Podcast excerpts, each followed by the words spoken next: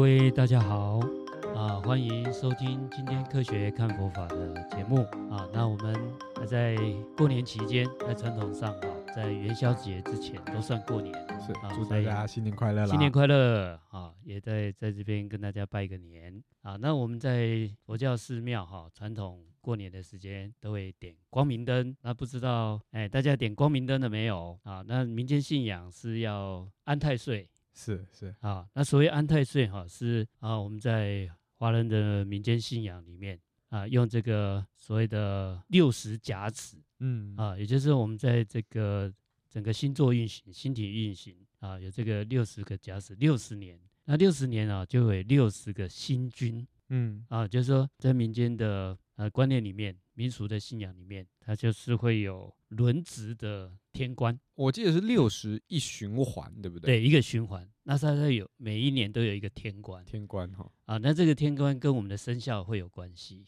哦。这天干跟地支，所以结合起来就是有六十年一甲子。是是是，对啊，所以民间信仰哈，当值的那个天官哈，古时候是在家里会安一个天官的神位，这样叫安太岁。是啊，那因为很多人他不会。操作，所以就会到庙里面去这个安太岁。那主要是祈福啦。那不过有一个比较比较不理想的一一个想法，就是说这一个生肖哈，像今年是龙年嘛，那属龙的就是等于所谓的太岁当头嘛。那请问您生肖是？哎，我还有一年运气比较好，我是 蛇，我属蛇，哦，是还有一年的时间。是，然后它还有正冲偏冲啊。哎，对对对。那所以他就是比较从负面的角度来看，就是说，哎，好像太岁当头，有没有听过太岁当头啊？这个没有听过，应该说听到很多人讲说，我今年是什么本命年，本命年啊，那撞，对，为什么我应该很顺？太岁他就会一开始就说会不顺，可是今年是属于我的年，当然要顺，为什么反而不顺？那这个是传统是这样说的嘛？是是，好，所以。大家就会担心哦，那可能就变成一种宗教经济，你比较担心，所以你就来安太岁，说不定啊，不晓得，这是一个猜测了哈。那从佛教的角度是比较从点光明灯这个角度。法师坦白说，我其实不知道什么是点光明灯，我也从小到大也没有点过光明灯。您可不可以对我们这些不了解的人解释一下什么是光明灯？OK，好。那像光明灯哈，在佛教的经典里面哈是有提到哈，像我们在啊阿含经里面也有啊，像当时啊在王舍城这个阿舍氏阿舍氏王啊阿舍氏他在太子的时候哈做了很多违背天理的事情哈，包括杀父弑母，为了要篡夺王位。啊，当然他也后来的那个业报也很惨了哈。不过他就是大彻大悟，后来大忏悔，然后他就开始护持佛陀，还有佛教的僧团。啊，所以他在很多寺庙啊，他就去点灯，嗯啊，我们知道印度人哈、啊，他们一不管是各个宗教都有点灯祈福的这样的一个仪式，因为灯是光明嘛，对对对，那所以他就点了很多灯在佛教的这个金色或道场。那不过就有一个贫女，有一个贫穷老太太，她没什么钱，她不像阿四四王哈，她可以很有钱，她要点灯啊，这些经费都有。点灯要什么经费？是买、啊？你要买油灯啊，哦、你要买油，然后再点火。对对，啊，这个老太太很穷嘛，是，啊，她把仅剩的所有的积蓄了，没没几个钱，就全部买灯来供佛。哦，哎，她也她也希望能够点光明灯。对，也希望祈福，也希望当时主要是在呃用这个光明灯哈来供养这些有解脱的这些圣贤，嗯啊，就是他们认为这些圣贤哈他有智慧的光明，嗯，来用这个光明灯来凸显他的智慧，所以也是一种供养，灯供养。那这个贫女灯，它的灯哈风怎么吹都吹不灭，而且一样是油灯，它点的特别久 啊。那这个这个现象啊，佛弟子就去。问佛啊，佛陀就赞叹这位贫女，这个没有钱、穷苦的老太太。他说，因为他的心，他的一个心念非常虔诚，所以造成的这样的一个现象。那佛陀就很称赞这位老太太。那阿阿舍四王就不太服气，我，我送那么多，我送那么多，对啊，为什么你的就比我久？对对对对。啊、哦，那佛陀一样就跟他讲，就是这个心念的问题啊，哦、重要不是这个数或量，对，而且佛陀跟阿舍氏王开始，智慧是破暗，对不对啊？我们黑暗中有灯嘛，对，有灯火有光明，光明破暗嘛，嗯，那这个灯代表的是智慧，智慧要破除烦恼的黑暗，嗯，啊，所以真正意义是在这里。啊，这个是佛陀给阿舍智王的开示啊，所以有这样的一个传统。啊，所以过年的时候，如果大家需要安太岁，那你就安太岁。这个点光明灯哈，它我所要表达的是点光明灯这种这种光明哈，它直接哎超越我们的吉凶祸福啊，我们不要一开始就陷入一个好像今年就会倒霉，只要我们像我们的智慧像光明一样有智慧，就不会倒霉。就一定会破除黑暗。对对，你又没有智慧，就会倒霉。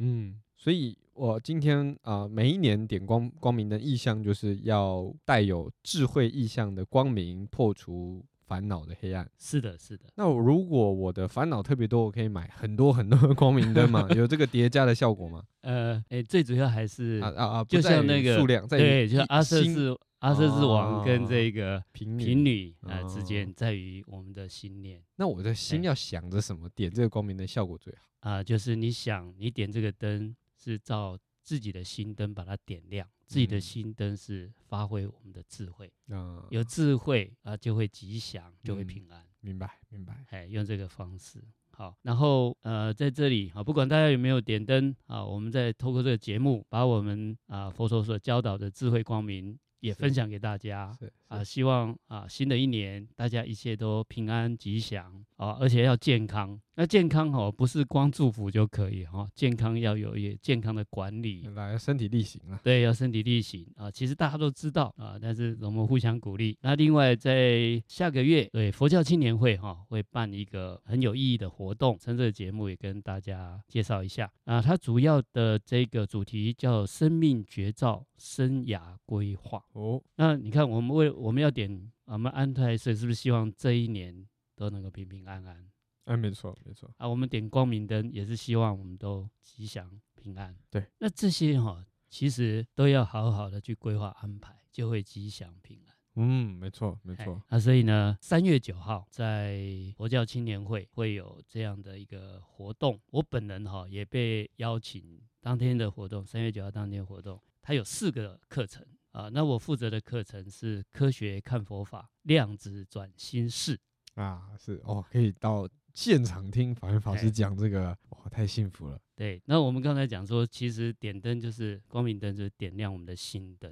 对，那心灯哈，要必须要有一些心念啊，有些念头要转念、转世跟转移。我们之前的节节目啊，有从佛教的唯识学来谈这个问题。那这个要能够平安，要能够顺利，很多事情啊，要有很好的准备，还有很好的安排。嗯，嗯啊，所以呃，如果大家有兴趣，欢迎来报名参加。好，那报名的活动哈，请大家看就是中华佛教青年会啊，它的网站。所以我们就是在 Google 搜寻中华佛教青年会，是网站还是粉丝团？呃，它好像网站跟呃 Facebook 都有。好，那我们就请各位有兴趣的听众朋友可以上网 Google 一下就 Google 一下就会找到啊，而且会有这个活动的课程讯息。那不过法师，我很好奇，这个具体的这个生涯规划的呃内容到底是什么？它是会让我知道我要做什么工作吗？还是呃未来要怎么经营我的事业？是是什么样子的一个？是那我们这次一共有四位讲师啊，哎、哦，那我是主要是从呃我们佛教唯识学的角度啊去看，呃，让我们怎么运用我们信念意识的力量。对，啊，那信念意识这种是必须要有啊，在唯识学里面，它必须要让我们的信念意识有所依归啊，就是说，如果我们想要顺利，那我们的信念意识就要往往这个清净的那个地方去。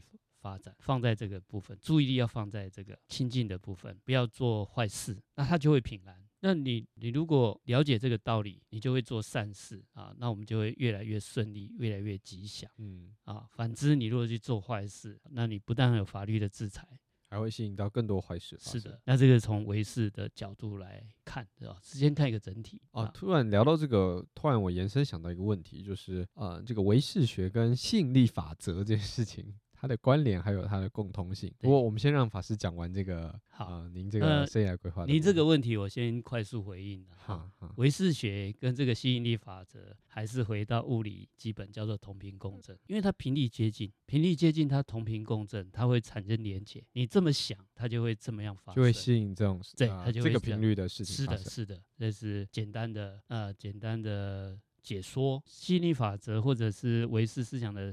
相对关系，以后有机会我们再来讨论。细聊了，哎，细聊，没问题。好，那这个生涯规划哈，就是我们刚才谈的是这一年龙年，龙年我们要健康，你就必须要规划你的啊，你的健康管理啊，嗯，你你我们今年的运动要怎么样 来啊，适度的运动，如何饮食，饮食怎么样做到均衡，这些都是安排规划的。还有睡眠，如果睡眠品质不好，睡眠有障碍，我们要怎么处理？所以在这一堂啊、呃，在其啊、呃、四堂课嘛，所以其他课会教这个。其他课程还有更具体的啊，我们还有一位讲师叫张晶晶，那他谈的是包括有一些财务规划哦，哎，那这个部分他讲的主题叫。生财有道啊！如果我们这个财务要比较富足啊，他说用佛法的智慧啊，他想介绍怎么样去开启我们财富的密码。那这个就是很实用的部分，很重要的生涯规划。哎，对对对，哦、嗯啊，想要在财务上的规划的话，我觉得可以哎，好好来听这位这个张晶晶讲师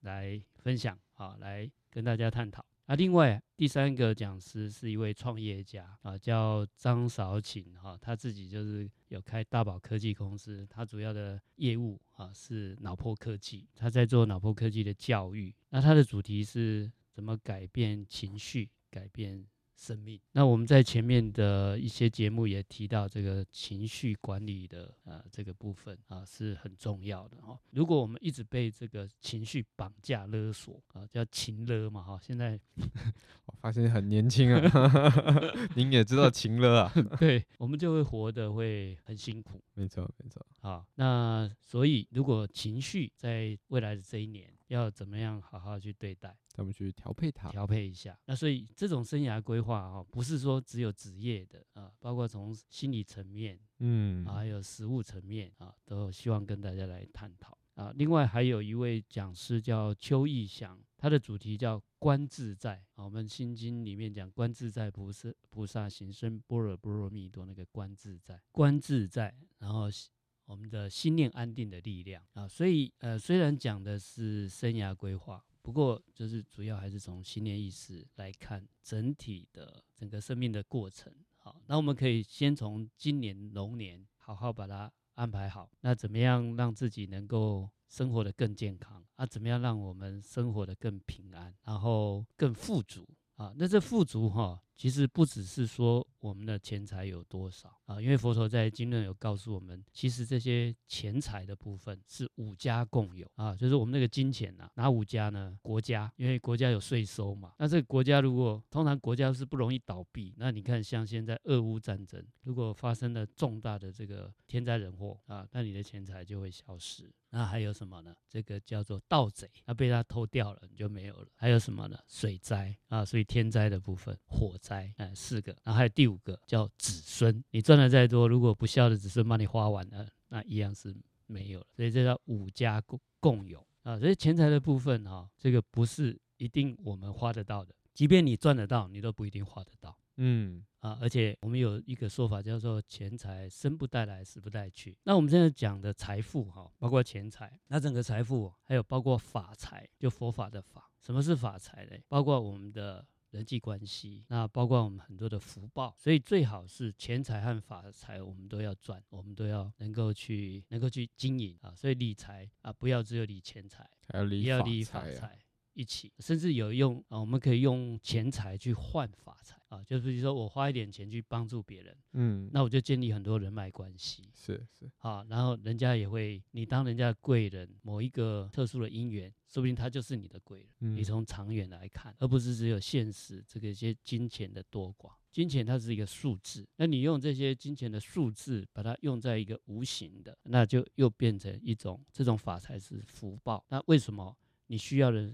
时候，人家会帮助你，因为你也都在帮助别人。你有很多法财了，是你有很多法财。那这个法财是生生世世带着走，这就是福报。所以有些人他天生贵人多，可能是他好几世以来累积的。是的，就那些可能这一世的贵人，可能是你前几世帮助过的。是的，哦，啊，所以这个法财有时候也不一定要花钱。啊，我们随自己的能力因缘啊，去帮助别人啊，包括我们对别人和善，哎，给他一个哎好的好的一个表情啊，这个都是会造成一个良性的循环互动。所以也是就是说去做布施嘛，对，然后这个布施可能会呃让你累积。发财是的，是的，好像有提过法布施，比如说我啊传授我一些我的观念、我的经验、我的价值观给别人，是，这也是一种法布施，这是一种法布施，就累积到发财这样子。对，然后包括啊、呃，他们别人不会的方法，嗯，我们教他，比如手机不会用、嗯、啊，我们教导他会用，这都是在累积发财。哇，这这个可以解释为什么很多啊有钱人到晚年啊做非常非常多善事啊，做各种慈善，对，因为。他发现钱带不走，但是这些福报带得走，这才是带得走的 发财。对，这一次赶快把这些运用一下，下一次我就可以继续累积着。是的，是的。那累积钱 财跟法财，它也没有冲突。嗯，是。只是很多人不晓得说，哦，还有累积法财福报的需要，就有点比较可惜。这样想嘛，你看我这个，我有一百亿，但我快，我可能是三年可以活。那我如果离开了这一百亿，就是给我的呃家人们。啊，自己带不走，下一次重新从零开始。你要从零开始，对不对？而且，嗯，而且你的一百亿也不见得 他永远自己花得到。对，所以我，我我是聪明人怎么说？这个我要在晚年的时候用我的这些钱财，尽可能的累积法财。是的，到处帮助人。对对对，盖学校、做建医院什么的。对对对，这就是内行人。你就想，哎，为什么他要这样做？他其实不是为了这个社会价值，而是他为了下一次。他也他也为了自己 嘛。对，对对。那但是为也帮助到别人，帮助到别人，啊，这是互利。互利啊。哎啊，所以佛教的菩萨道是讲这种互利。哦。啊，那我们互利为什么一开始菩萨出地就先修布施？对。这个互利善意善念从自己先做起。很多年轻人啊，呃，反映跟我说。他爸爸妈妈都叫他看到人要打招呼，他说他不懂为什么要打招呼。对啊，啊，我说其实我们那个年代长辈这么说，我们就这么做。嗯，我们没有想去呃详细去考虑说为什么这样做啊。